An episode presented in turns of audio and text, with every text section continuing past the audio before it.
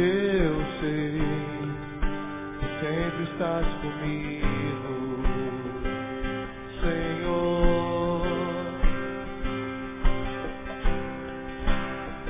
Também sei que nada acontece sem a tua vontade.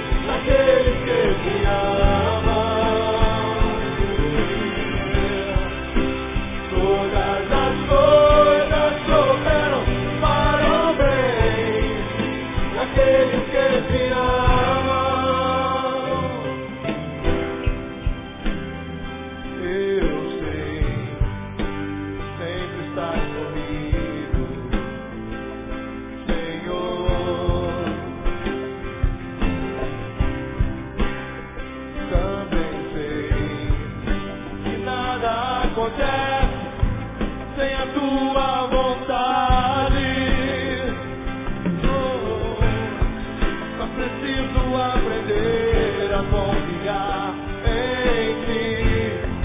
Mas preciso aprender a descansar.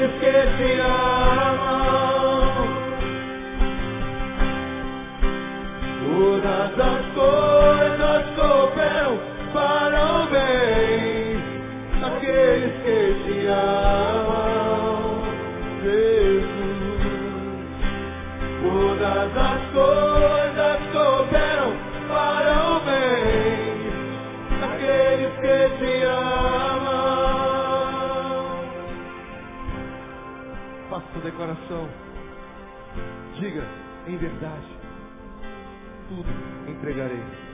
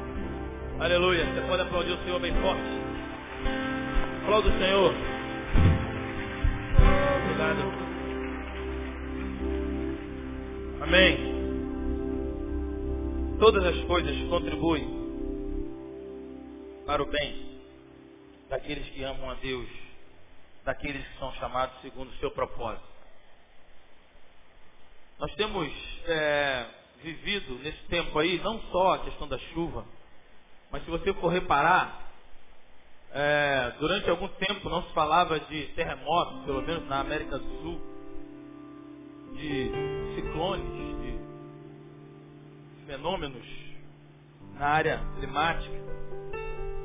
E já de algum tempo temos visto aí, houve uma sequência de terremotos. Não é? Temos visto aí problemas de ordem de segurança, assaltos, mortes, assassinatos, um montão de coisa.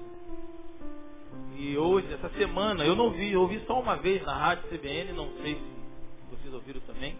Parece que houve um tremor de terra em Magé essa semana. Quantos ouviram aí? Alguém ouviu? Muitas pessoas ouviram. Depois eu não vi mais ninguém mais comentar mais nada. Mas houve um tremor significativo em Magé. Agora teve o ciclone aí que estava rendo. E essa semana, eu, essa, essa música eu ouvi, já algumas semanas atrás, primeira vez, e quando eu ouvi, Deus me deu essa palavra. Descendo ali o catonho. Na verdade o catonho é uma benção, né? Descendo o catonho daqui para lá, ouvindo essa música e ouvindo esta música e, e, exatamente na expressão final, Deus me deu um pensamento que originou nessa palavra. E eu estava no final ali na Genemar Dança, no tanque perto da minha casa, depois desse vendaval, depois dessa questão toda aí de chuva e tal, acho que foi quinta-feira, parado no sinal e veio um caminhão ao caos ali, o trânsito embolado também, Veio um caminhão enorme saindo de uma rua, passou, saiu arrastando fio, explodiu o fio, parou o trânsito, buzinaram. Ele parou de uma forma que travou toda a Genemaro Dantas ali, perto daquele shopping ali. Quem conhece ele sabe. Rapaz, eu fiquei olhando ali, eu falei, olha o caos, nossa, tá bravo. Né? Se a gente, para quem só mudou de religião, antigamente batia três vezes na madeira, né? Agora o cara dá três pulinhos e repreende o nome de Jesus. Muitas vezes só mudou de religião. Mas a gente tem visto o caos aí, não é isso? Só que cada vez que eu vejo isso, eu vejo mais ainda a mão de Deus. E a gente tem visto pessoas, problemas pessoais. E a palavra nos diz isso, querido. Paulo diz isso. Paulo escreve no ano 55 depois de Cristo. Paulo está possivelmente em Corinto, quando ele escreve a carta aos Romanos. Ele ainda não tinha ido a Roma, mas ele escreve a si mesmo. É a maior carta que ele escreve. E Paulo escreve carta aos Romanos e ele existe várias subdivisões, mas a terceira subdivisão, que é a terceira seção, capítulo 6, 7 e 8 de Romanos, Paulo é, é o coração da carta praticamente, onde ele vai tratar, ele trata da questão. Se você já leu o capítulo 7, não leu, pode ler Paulo vem falando dos pecados, da dificuldade, a, da impossibilidade de, de experimentar uma vida. A proposta de Romanos é mostrar a justificação pela graça, através da fé por Jesus Cristo. Essa é a ideia de Romanos, é mostrar a justificação pela graça, da graça, por causa da fé em Jesus. E aí Paulo está dizendo, capítulo 7, ele vai dizendo a, a, a, grande impossibilidade dele alcançar uma vida santa, aquilo que ele quer fazer, ele, ele não consegue fazer, aquilo que ele não quer fazer, ele faz. E aquela luta do corpo a, é a verdadeira guerra espiritual, que é o que eu acredito.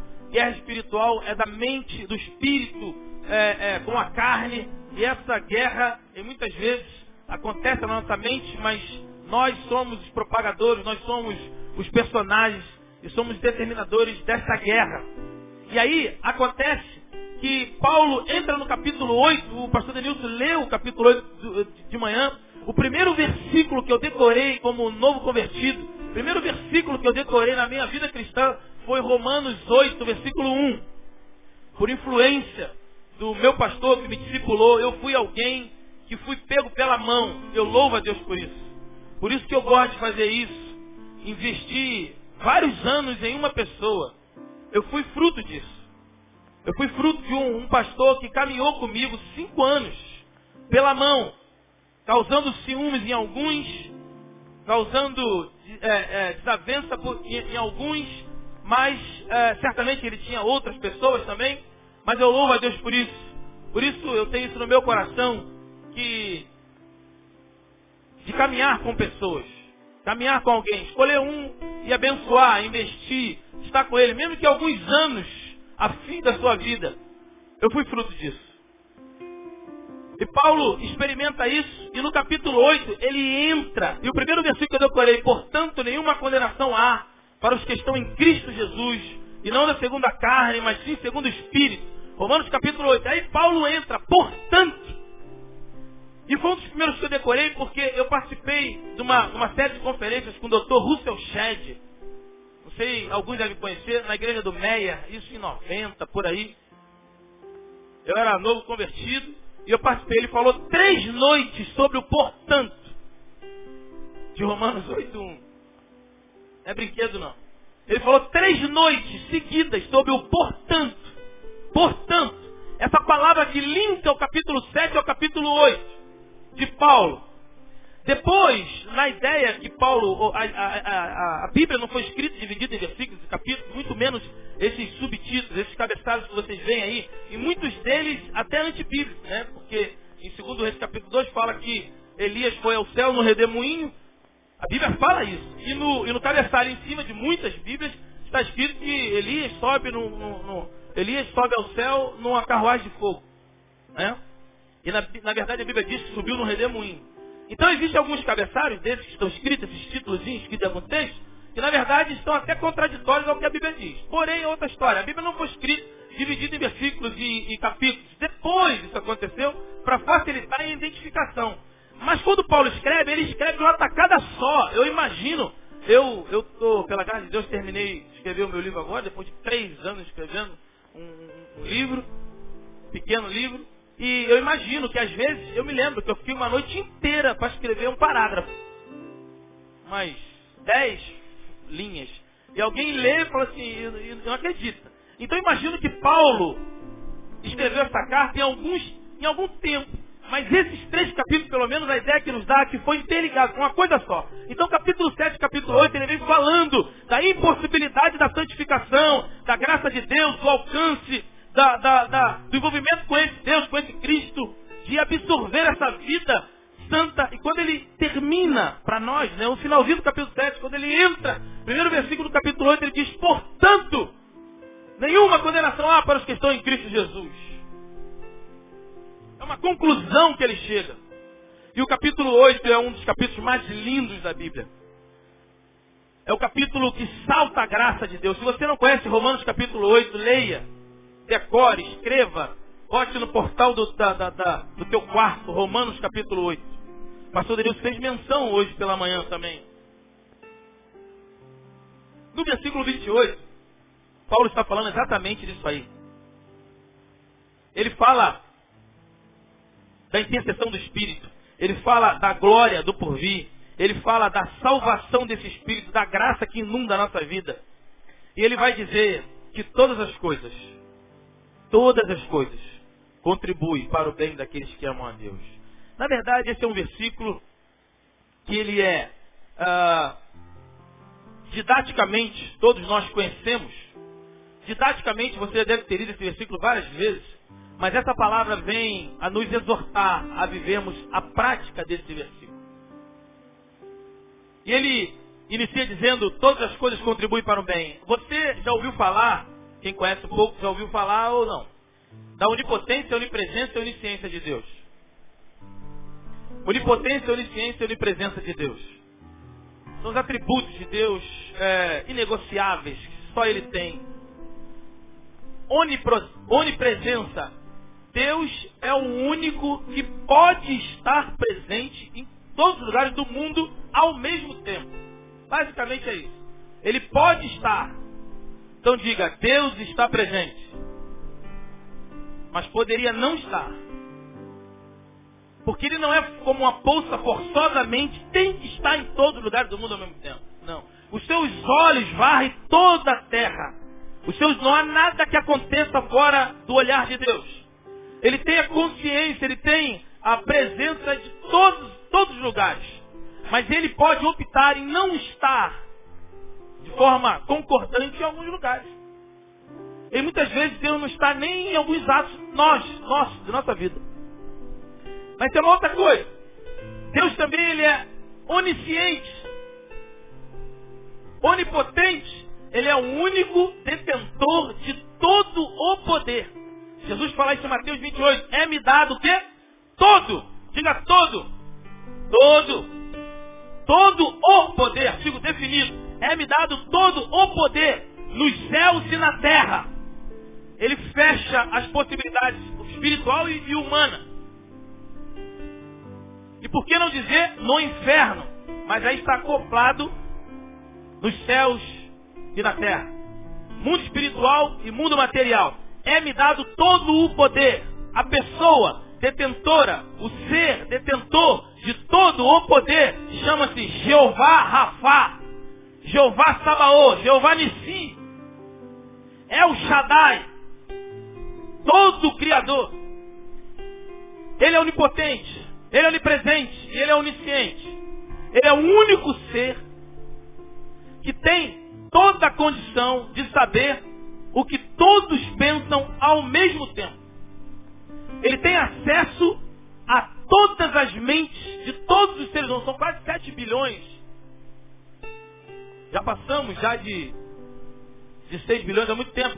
Cerca de quase 7 bilhões de seres humanos no planeta. Ele sabe o que todos os 7 bilhões, ou quase 7 bilhões de habitantes pensam ao mesmo tempo. Sim, isso aqui a gente aprende no seminário. Depois você vai ter que procurar escafunhar, como dizia minha avó, e saber um pouco mais. A questão da onisciência de Deus não é só que ele sabe que acontece. A onipotência não é só que ele tem todo o poder. A onipresença não é só que ele pode estar em todos os lugares do mundo ao mesmo tempo. Mas essa tríade unificante diz que ele é o único ser que tem todo o controle de todas as coisas. ele tem o controle de todas as coisas. Isso é uma boa notícia para você, meu irmão? Não há, não cai um fiapo de cabelo de uma cabeça que não tenha sido passado pelo controle de Deus. O governo de Deus. Agora está caindo uma folha de uma árvore em Amsterdã. Está caindo agora. Essa folha que cai em Amsterdã está dentro do controle de Deus. Cada respirar, cada molécula do ar, cada poeira, cada grão da areia de todas as praias do universo, cada grão está naquele local por controle de Deus por autoridade e soberania inegociável de, inegociável de Deus. Ele tem o poder de todas as coisas. Isso é muito bonito, né? Isso a gente decora, a gente conhece esse texto. É o que Paulo está querendo dizer. Só, querido, que o que precisamos é introjetar a realidade e a prática dessa palavra. Porque, primeiro ponto dessa palavra é, Ele está no controle. Todas as coisas contribuem para o bem. Se todas as coisas contribuem para o bem, é porque Ele está no controle. Diga, Ele está no controle. Eu gosto muito dessa expressão, Ele está no controle. Mas Ele quem, pastor? Ele. Ele é o cara. Você vai ver isso no Novo Testamento, eu me amarro de montão, quando muitas vezes fala, e ele chegava na cidade. E algumas vezes diz, Jesus chegando. Mas em muitas vezes você vai ver no texto, e eu gosto muito dessa expressão, e ele entrando na casa. E muitas vezes já foi dito Jesus no primeiro versículo, ou na frase anterior, então para não ficar redundante, o português facilita, já uma vez feito menção a Jesus, então repete não repete o nome, mas repete ele. Mas em muitas vezes, não tem nada a ver. Começa o texto, começa a versão dele. E ele chegando na cidade. E ele quem? Ele, o cara. Ele detentor de todo o poder, de toda a autoridade. Não só ele tem o poder, como ele tem o controle de todo o poder. Toda autoridade é constituída por Deus. Se alguém tem alguma coisa, Deus permitiu que ele tivesse. Se aconteceu chuva demais, Deus permitiu que chuva demais viesse. Algum propósito tem nesse negócio de Deus? Eu não sei, mas tem. Quando eu perdi, eu e Cláudio perdemos os gêmeos. Perdi não, que eu sei quando eles foram, né? Só perde quando não sabe onde vai. Quando os gêmeos faleceram, a princípio eu não entendia por quê. Por que, que o senhor deixou ela engravidar num projeto de nove meses com um déficit de progesterona? Por que, que no primeiro mês ela engravidou? Por que, que deu tudo certinho? Por que, que isso foi acontecer no sexto mês e meio? De abuso estourar em casa. Coincidentemente, meu pai chegando, pegando o carro. Chegamos a tempo. As duas crianças nasceram. Porque tudo deu certinho. E os dois morreram quatro dias depois, um no segundo dia e outro no quarto dia. Por quê? Eu não sei por quê. Eu sei que o dono de todas as coisas tem o governo e o controle de todas as coisas. Ele ordenou que a Irã e Adriel morressem um dia e quatro dias, viver só um dia e quatro dias. Ou a gente crê nisso, ou a gente fica doido. Lá em Niterói, me parece que tinha uma casa, um irmão, que acolheu muitas pessoas na sua casa.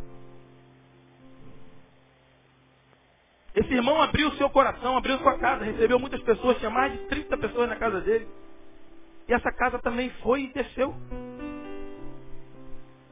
A gente fica, por quê? Tem porquê. Não tem porquê. Por que, que eu passo por isso? Por que, que eu estou com esse sentimento? Porque todas as coisas contribuem para o bem daqueles que amam a Deus. A distinção em aceitar ou não aceitar, ou Deus fazer ou não fazer, não está na, na ação de Deus. Não está na, na testificação do fato.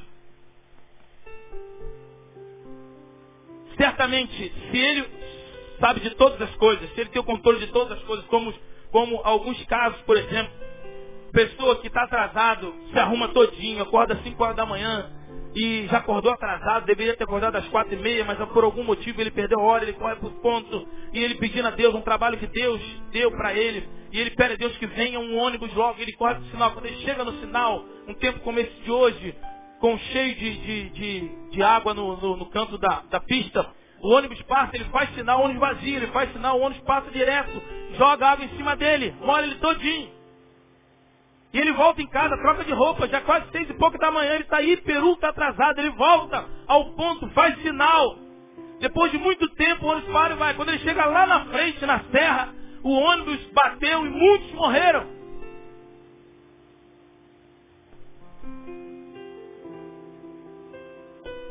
E a gente não sabe. Nas Torres Gêmeas, em Nova York, há muitos casos. Conta-se que um empresário ali, estava cúpula né, da, da financeira de Nova York. Os maiores escritórios estavam ali naquelas duas torres, aqueles dois prédios. E conta-se que um dos empresários, um dos sobreviventes, naquela manhã foi salvo porque ele foi, era o primeiro dia de aula do seu filho. Ele foi levar o seu filho, como todas as, ou melhor, como todas as vezes é, ele levava, e ali naquele dia, só que aquele dia era o primeiro dia. Ele foi levar e ao deixar o filho na escola, a criança não quis ficar só. A criança já, já tinha feito adaptação, já tinha sido trabalhado isso. Ele chegou e a criança teve que ficar muito tempo. Ele ficou muito tempo com a criança ali. E ele perdeu o horário. E ele foi correndo. Quando ele chega lá, alguns quarteirões, ele vê aquela fumaça toda, aquela confusão toda. Se ele tivesse, se tivesse acontecido tudo certo, se o filho dele tivesse feito tudo certo como todos os dias, todas as vezes na escola, ele certamente estaria morto. Mas naquele dia ele só viu que deu tudo certo quando ele chegou lá. Só que esse chegar lá em nossas vidas pode demorar meia hora, como foi casa, no caso desse homem. Mas muitas vezes para a gente pode demorar uma hora, um ano, dez anos. A gente não sabe o que Deus está fazendo.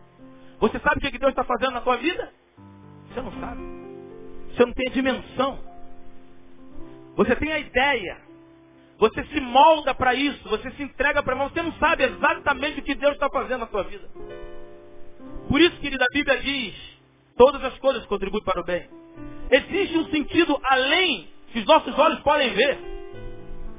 Existe um propósito que vai além do que eu posso ver. Eu não consigo dimensionar. Eu só consigo ler o mundo físico. Mas o que, o que está além disso eu não consigo. Os meus olhos, os nossos olhos, eles não alcançam.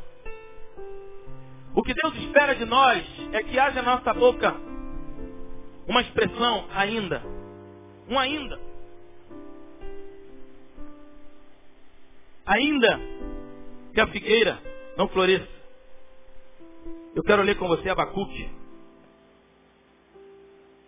Abacuque 2,17. Ainda que a figueira não floresça, nem haja fruto na vide, o produto da oliveira minta e os, os campos não produzam mantimento, as ovelhas sejam arrebatadas do aprisco, e nos currais não haja gado, todavia eu me alegro no Senhor, exulto no Deus de minha salvação.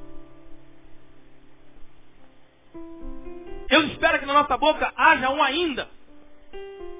Ainda que a figueira não floresça. Ainda que os problemas teimam em continuar. Ainda que as perseguições, que as injustiças aconteçam. Ainda eu me alegrarei no Senhor. Então, querido, você não sabe o que Deus está fazendo na tua vida.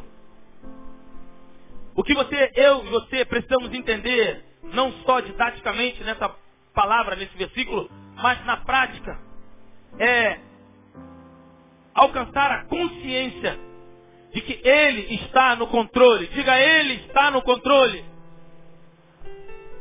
Diga para o seu irmão, me ajuda aí, fala para ele. Ele está no controle. Se todas as coisas que acontecem, e essas todas as coisas podem ser coisas boas, coisas ruins, todas as coisas contribuem para o bem. Se todas as coisas que acontecem na minha vida, mesmo as coisas aparentemente negativas, ruins, se todas as coisas contribuem, acontecem na minha vida, contribuem para o meu bem, é porque Ele está no controle. É porque Ele sabe o que está fazendo. Ele sabe o que está fazendo. Segundo, o versículo diz, versículo 28, Sabemos que todas as coisas contribuem para o bem daqueles que amam a Deus. Daqueles que amam a Deus. Todas as coisas contribuem para o bem, não são no bem de todos. E aí que a palavra começa a é, é, estreitar. Porque essa primeira expressão, todas as coisas contribuem para o bem, não é para o bem de todos. Todas as coisas contribuem para o bem daqueles que amam a Deus. Mas o que é amar a Deus? É só fechar os olhinhos, como muitas pessoas quando a gente fala, aí, não, eu amo a Deus. Fecha os olhinhos, chega, vira o rostinho de lado assim, bota a mão no, peito. Eu amo a Deus, amo muito a Deus. Eu amo tanto a Deus que eu, eu tenho aqui um quadro na minha casa. Eu amo tanto a Deus que eu vou para a igreja todo domingo. Eu amo muito a Deus, eu dizimo, eu oferto. Eu ando com a Bíblia debaixo do braço, eu leio todos os capítulos. E já li todos os livros. Eu amo muito. Como eu amo a Deus. Esse amar aqui não é só amar na questão de sentimento. Não é amar só na questão de querer bem. Mas é amar na questão de obedecer. Amar na esfera de submeter. É como aquele pai que chega todo dia e o filho, eu te amo, papai. Faça isso. Amanhã eu faço, mas eu te amo. Aí você chega no dia seguinte, meu filho, faça isso. Ah, não, mas eu te amo, eu te amo muito, eu não vou fazer não. Que amor é esse? A gente entende muito bem isso, mas quando chega na relação com Deus, a gente diz amar a Deus, amar a Deus, mas de boca para fora. Achando que amar a Deus é só evangelizar, é, é atividade, é se lançar, é, é, é executar, é fazer algo. Mas amar a Deus, amar significa obedecer a Ele. Amar a Deus significa descansar na decisão dEle. Se o que Deus permitiu, se todas as coisas contribuem para o bem, e você acha, entende que você ama a Deus, então não importa o que aconteceu contigo, mesmo positivo ou negativamente, não importa a circunstância que você passa, o que você passa é para o seu bem. Se você entende amar a Deus, aceite o que Deus está fazendo. Submeta-se ao que Deus está fazendo. Descanse. Esse submeter não é só submeter, porque o soldado também submete ao coronel. Meu pai foi militar muitos anos. Ele sempre falou isso. Quem serve papel, quem serviu, sabe disso. E muitas vezes você cumpriu ordem xingando por trás, é claro, xingando, mandando ele a tudo quanto é lugar, mas obedecendo. Isso é obedecer? Não. Isso é só cumprir ordens.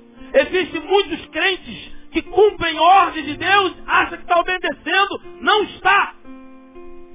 Existe muita gente que cumpre ordem do seu pastor, do seu líder, mas não está obedecendo, está só cumprindo ordens. Não está amando, não está se submetendo, só cumpre ordem para não tomar bronca. Só cumpre ordem para ficar bem na foto. Só cumpre ordem para que todos vejam que você é obediente. Mas você sabe que cumprir ordem é uma coisa, obedecer, submeter é uma outra coisa. Obedecer significa descansar nele. Descansar. Quando a Bíblia diz que todas as coisas contribuem para o bem daqueles que amam a Deus, a Bíblia está dizendo que todas as coisas contribuem para o bem daqueles que aceitam se submeter a Ele. Daqueles que se submetem. Eu, Senhor, eu não entendo. Mas eu me submeto. O Senhor quer que eu faça isso, o Senhor quer que eu saia daqui, o Senhor quer que eu. Deus mandou, de você sentiu isso. Que Deus está te comprimindo. No emprego, que você está muito bem, mas você sentiu que Deus quer te levar para outro lugar. Mas esse outro lugar, talvez você vai ganhar menos. Você não entende muito. Logicamente, não há lógica. Mas obedecer é muito mais do que só cumprir ordens. Obedecer é se submeter em descanso. Você descansou. Por que você descansou? Mesmo achando que é ilógico. Mesmo achando que é incoerente. Mesmo não entendendo o porquê direito. Por que você descansou? Porque você confia nele. Eu tenho dois filhos, irmão sabem. E o mais velho, você está aí, ele não gosta de. Ele é humilde, ele não gosta de passar menção. Né? Tá aí não, né? Tá lá, atrás. Uriel exige muito da gente. O cara pensa muito. O cara tem uma uma mentalidade que ele com sete anos já questiona e reivindica algumas coisas e conta e pontua. Mas ontem o Senhor disse, naquela hora que. E exige muito da gente. Ele é um cara que tem que ir no papo. E, e muitas vezes ele aposta. E ontem estava numa festinha e falou, pai, aí não é a casa da moça não. Nós fomos no aniversário de uma irmã, que ela tem pouco tempo morava com a mãe. A mãe mora na frente e ela fez uma casa atrás. E a festinha era na frente. Aí eu estava lá vendo o finalzinho lá do, do massacre do Fluminense contra o Botafogo, mas existe justiça, Deus sabe todas as coisas. Aí não, não concordei muito com o resultado, mas. Aí ele me chamou e falou, pai, aqui não é casa da moça, aqui é casa de outra moça, aqui não é casa dela não. Eu falei, é filho, eu já li já, né? Como? Já. Finalzinho já. É sim, aqui é, eu querendo ver o finalzinho do jogo. E ele, não é, não é, não é aqui. Eu falei, é, é, não é. Não. Ele saiu. Então daqui a pouco eu vou te mostrar que é. Ele falou, tá bom. Ele saiu. Eu esqueci desse negócio. Ele foi lá, perguntou a menina. E a menina falou, não, eu tô com a casa atrás. Pai, vem cá. Fala pra ela. Falou, eu não falei que aqui não é a casa dela? Eu falei, realmente, filho, não adianta você querer calar a boca, não adianta. Fica quieto, fica quieto porque tem que ficar quieto. Com ele não adianta. Vai perder. E eu já tô, já tô querendo ganhá-lo desde agora, né? Vou esperar ficar adolescente, porque ele já, na mentalidade, ele já tem uma mentalidade de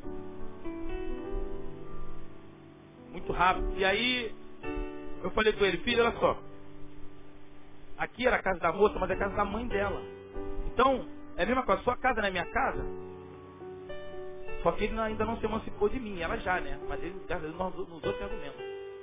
Então, aqui é a casa da mãe dela. A casa da mãe dela é a mesma coisa, a mesma casa. Eu estava ali só vendo o jogo e tal. Eu sei que ela está morando lá. Eu esqueci desse detalhe. Aí ele, tá bom, tá bom. Aí fica. Filho é assim. E filho, a gente precisa amar. E muitas vezes, eu estou dizendo isso porque, e muitas vezes eu não quero que Uriel é, cumpra a minha ordem. Eu sei que futuramente eu vou perder. Eu não posso deixar que nenhuma é, é, ordem que eu dê, que deixe dele entender, porque eu sei que ele tem que entender. Mesmo que algumas já pedi desculpa a ele várias vezes. Ele chegou para mim e me provou que eu estava errado. Eu pedi desculpa a ele várias vezes. Isso eu não me enfraqueço, eu me fortaleço ainda mais com ele. Então ele, eu não posso deixar que ele só cumpra a ordem. E muitas vezes ele vai dormir e eu falo para ele, por, por isso, por isso, por isso, você tem que dormir. Amanhã de manhã você vai querer acordar cedo, você vai estar com sono. Você vai acordar chato. E aí ele entende e vai dormir. Mas ele não quer dormir. Mas muitas vezes eu tenho que mostrar para ele, ele tem que, ele tem que me obedecer, não só cumprir minha ordem. E muitas vezes essa relação com Deus é exatamente assim. Existe muitas vezes nós cumprimos ordens. E nos enganamos e pensamos que estamos enganando a Deus. Mas não. Nós precisamos, quem ama a Deus é aquele que não só cumpre ordem, mas obedece e descansa, confia nele. E muitas vezes o meu filho vai e acata, obedece, confiando em mim. Eu digo, confia em mim. Eu vou te acordar. Às vezes ele não quer dormir porque sabe que vai ter alguma coisa na frente. Eu falo, pode dormir. E quando chegar, eu vou te acordar sai daqui, vai forçando para não dormir, vai ter uma pizza em casa. Eu falo, dorme, meu filho, que quando chegar em casa, eu vou te acordar. E muitas vezes acorda, acorda, quando ele consegue comer, ele come, mas ele vê que eu acordei. E muitas vezes ele precisa confiar em mim. Nós precisamos confiar no Pai. Precisamos descansar. Mesmo não concordando muito, mesmo entendendo que é ilógico, que é irracional, que é um desperdício, mas eu preciso confiar nele. Eu preciso descansar em Deus. Amar a Deus é isso, querido. Amar a Deus é descansar nele, confiar nele, submeter a ele. Aí, quando você chega nesse estágio, todas as coisas contribuem para o teu bem. O problema é que eu tenho certeza que muitas coisas você já raciocinou, já falou, ah, mas essa coisa não foi muito bem. Até hoje não teve resposta. Até hoje não desligou. Sabe por que, que teve resposta? Porque você ainda não descansou nisso. Deus não resolveu isso ainda. Deus não solucionou. Deus não te respondeu. Sabe por quê? Porque você ainda continua administrando isso. Você continua senhor desse problema ainda. Você não entregou para Deus. Você não descansou nele. Por isso, não cobre de Deus. Não cobre soluções de Deus, porque nunca você entregou a Ele. Você diz que entregou, mas você ainda continua perturbado e administrando e controlando esse problema, esse pensamento, essa atitude. Deus só vai agir quando você descansar nele, se render, se entregar, se submeter a Ele. Isso é amar a Deus. Amar a Deus não é só cumprir ordens. Amar a Deus não é só dizer que ama. Qual mulher, ou qual esposa, ou qual esposo que aceita só o cara falando que ama, ama, ama, mas a atitude é totalmente diferente. Não, eu te amo, eu te amo.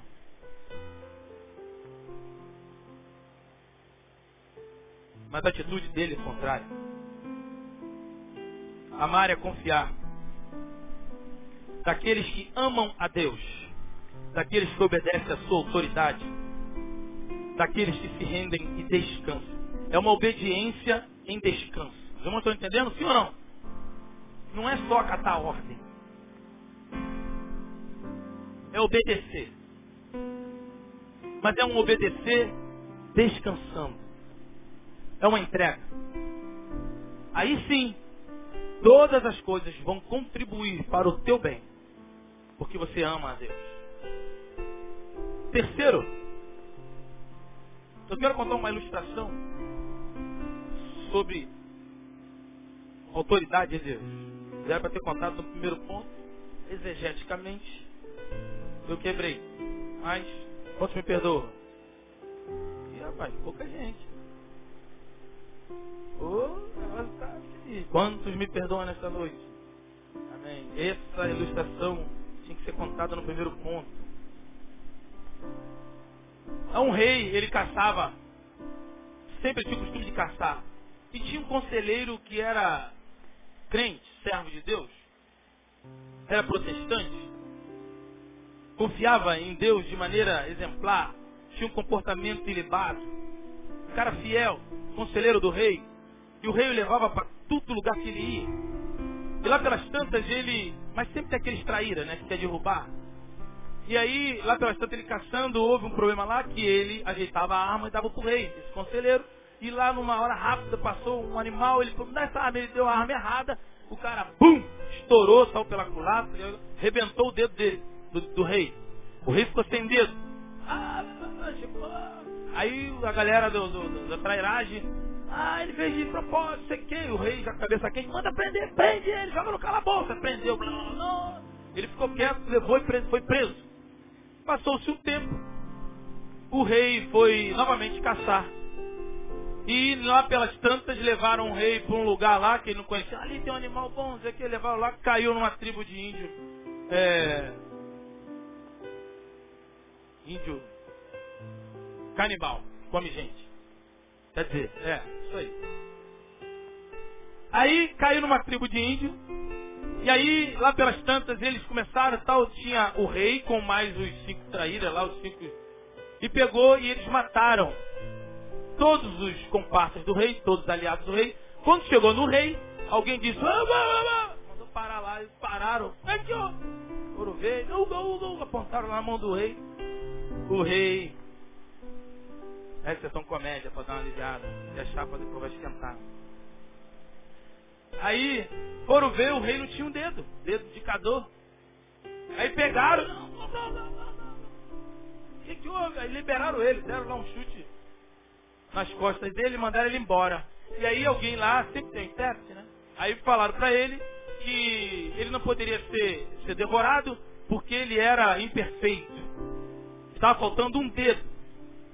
E por causa disso ele não seria sacrificado. E aí liberaram o rei. O rei voltou alegre para o palácio e correu.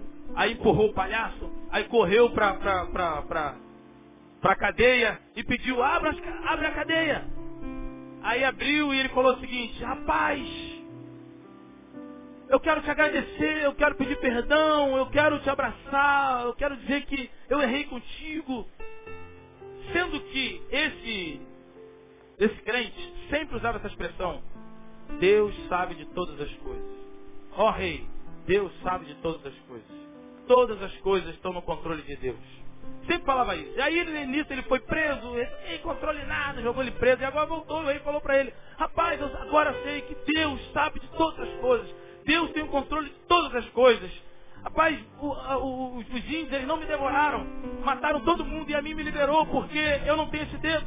Se eu tivesse, fosse perfeito, eu estaria morto agora. E eu quero te agradecer por isso, eu quero pedir perdão. Que pena que você não estava lá, você tinha que estar lá. E falou, Deus, oh, rei, Deus sabe de todas as coisas. Por quê? Porque eu não era para estar lá. Porque se eu tivesse, eu sou perfeito, eu morreria. E o rei viu que Deus sabe de todas as coisas mesmo. Amém? Quantos têm passado por cadeias injustas aqui? Quantos têm passado por tribulações? por injustiças? Você não sabe. Mas não vai chegar um dia em que Deus levantará reis, pessoas de autoridade, para lhe pedir perdão. E você verá o propósito de Deus nisso tudo. Alguém já disse que no final tudo vai dar certo. Mas ainda não deu certo. É porque ainda não chegou o final. Porque para quem ama a Deus, todas as coisas contribuem para o seu bem. Para aqueles que submetem, para aqueles que descansam, todas as coisas contribuem para o bem. O versículo diz mais, versículo 28 diz, são chamados segundo o seu propósito, ou em algumas versões, segundo o seu decreto. Quem tem a versão decreto aí? Muitas pessoas. Ah, no original grego, a palavra decreto, a tradução de decreto é a palavra que está lá na, no original. Que é a palavra protese, que foi transliterado para prótese. Que é significa um plano avançado, um plano de fora. Algo que vem de fora. Esse decreto de Deus é uma prótese que vem de fora. É um plano transcendente. É um plano que transcende o natural. Aqueles que amam a Deus estão segundo o decreto de Deus, significa que aqueles que estão de fora, dentro com Deus. Aqueles que estão fora dessa dimensão, escondido, escondidos, descansados em Deus. Aqueles que vivem, que amam a Deus segundo o seu decreto, significa plano de entrega, de entregar tudo. Entregar tudo. E aí eu volto como eu comecei, eu estava no carro ouvindo essa canção, e quando chegou nessa última frase, tudo entregarei, veio como meu coração, ele fazendo o carro, como se estivesse ouvindo de forma audível, ainda que entendendo que assim não foi, veio na minha consciência entregar tudo. Entregar tudo não é se dispor de todas as coisas mas entregar tudo significa entregar para sempre. Entregar tudo não é se dispor de todas as coisas. Entregar tudo não está inserido basicamente na quantidade, mas no, a intensidade não está na quantidade, mas a intensidade está no tempo. Entregar tudo não é dar todas as coisas, mas entregar tudo significa entregar para sempre. Isso é entregar tudo. Entregar, e uma vez entregue, descansa. Ok? Entregar tudo para Deus significa, mas eu já entreguei tudo quando me converti. Entregou tudo como? Disse para Deus que ele era o dono da tua parte financeira, material e espiritual. Não é isso Eu quero pedir oração pela minha vida material e espiritual. Entregar tudo significa entregar para sempre.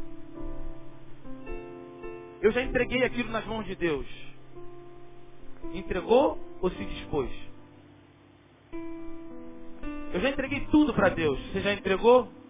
Então você entregou para sempre. Você já descansou? Ou toda hora você volta ali e bote a mão? Toda hora você volta ali e pega e administra. Toda hora você Vira e volta, você pensa naquilo. Você está inseguro. Você entregou sua vida financeira a Deus, mas todo mês você está inseguro. Mesmo que entregue para sempre, todos os dias. Entregue para sempre, todos os minutos. Mas entregue para sempre. E se você entendia que já tinha entregue para sempre, mas hoje viu que não, faça isso hoje. Entregue para sempre nas mãos de Deus. A canção de Deus, a canção diz: Tudo entregarei. Tudo entregarei para o Senhor. Entregar para sempre é se desarmar definitivamente. Se desarmar, botar no chão. Desistir de controlar. Você tem que desistir de controlar esse negócio. Se você diz que confia a Deus, se você não entende por que as coisas não contribuíram para o teu bem, é porque simplesmente você ainda não amou a Deus na esfera de entregar em descanso. Se você ainda não entregou o descanso, você não entregou para Deus. Não adianta querer cobrar de Deus. Não adianta exigir de Deus um final feliz porque você ainda não descansou nele. Você ainda não entregou a ponto de descansar nele. Isso não é entrega, você só se desfez. É como a gente faz, filho, vai tomar banho, vai tomar banho. Aí manda tomar banho, passa aí. Passa no bumbum. Passa no braço. Passa a orelha, vai tomar banho. Daqui a pouco você volta, já tomou banho? Passa no pescoço, lava atrás da orelha. Deu uma ordem, entregou, mas não descansou. Deus espera que descansemos nele. Entreguemos a Ele. Entreguemos para sempre. Definitivamente. Desarmar. Sabe o que é desarmar?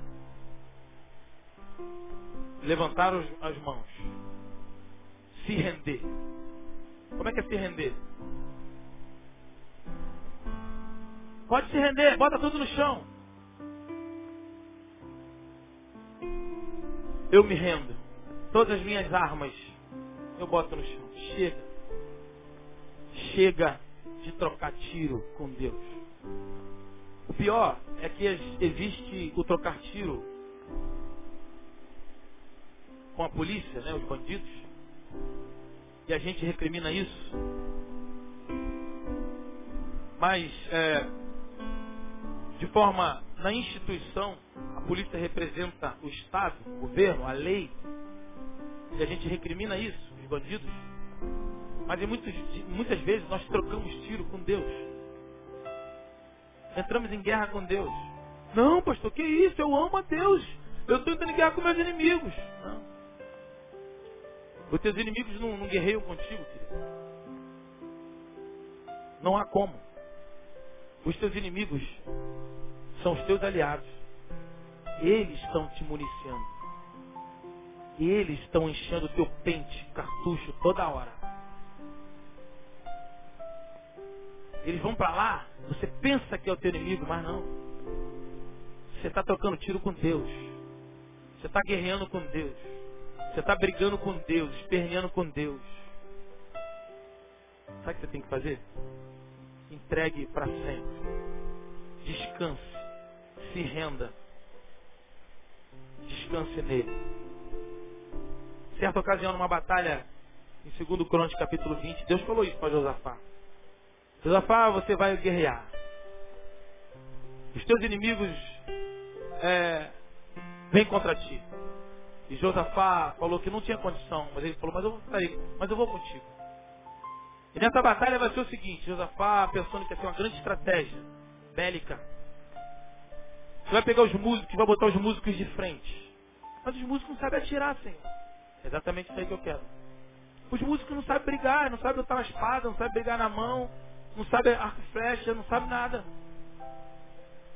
Então, você vai botar os músicos, eles vão tocar. E os flecheiros vão lá atrás. Os flecheiros não sabem tocar nada, não vão tocar, não, não vão tocar. Eles vão ficar lá atrás. Nessa batalha, eu vou guerrear por vocês. Nessa batalha, Josafá, vocês não têm que batalhar nada, vocês só têm que adorar Deus. Eu quero que vocês me adorem. Quando os músicos, quando os pranteadores começarem a adorar, me adorar, exaltar, glorificar, tocar as cornetas, tocar a harpa, quando eles começarem a tocar, eu vou desbaratar o exército inimigo. E assim aconteceu. Quando os músicos, a Bíblia diz, quando eles começaram a tocar, Deus desbaratou o exército inimigo. Todos eles, sobrou um, não ficou um homem em pé, caíram por terra. Porque eles se renderam. Porque eles entregaram. E esses músicos eram muito corajosos, porque eles iam na frente de batalha, um com a, com a, com a harpa, outro com a trompeta, outro com a corneta, outro com órgão, outro com órgão não, né? Teclado. Cada um com seu instrumento. E Deus guerreou a batalha. Sabe o que, você precisa, querido? Chega de guerrear. Chega de lutar. Descanse em Deus. Sabe por que você não conseguiu ver ainda que todas as coisas contribuem para o teu bem? Porque você não entregou. Porque você não descansou. Porque você não entregou para sempre. Entregar tudo significa entregar para sempre. Nós vamos adorar o Senhor com mais uma vez essa canção. Agora, durante essa canção, você tem. Eu não sei para quem é essa palavra, de repente é para um só. Se foi só para um, eu quero lançar esse desafio. Durante essa canção, se você quer entregar tudo, você, Deus já te identificou algumas coisas. Que você precisa entregar tudo. Entregar tudo significa entregar para sempre. Entregar nas mãos dele para sempre. Eu não sei qual é a área, eu não sei o que Deus conduziu, eu não sei a pessoa. Eu não sei pessoas que chegaram aqui com sentimentos contra outra pessoa. Pessoas que têm um sentimento de vingança. Pessoas que têm um sentimento de, de morte. Pessoas que têm um sentimento de ir às forra. Se você quer entregar isso, uma palavra que te magoa tantos anos, um ato, uma atitude, não vamos ficar de pé agora. Esse é o teu momento. Se você quer entregar para Deus para sempre, durante essa canção, você pode vir. Nós estaremos orando no final você. Tudo entregarei. Aleluia.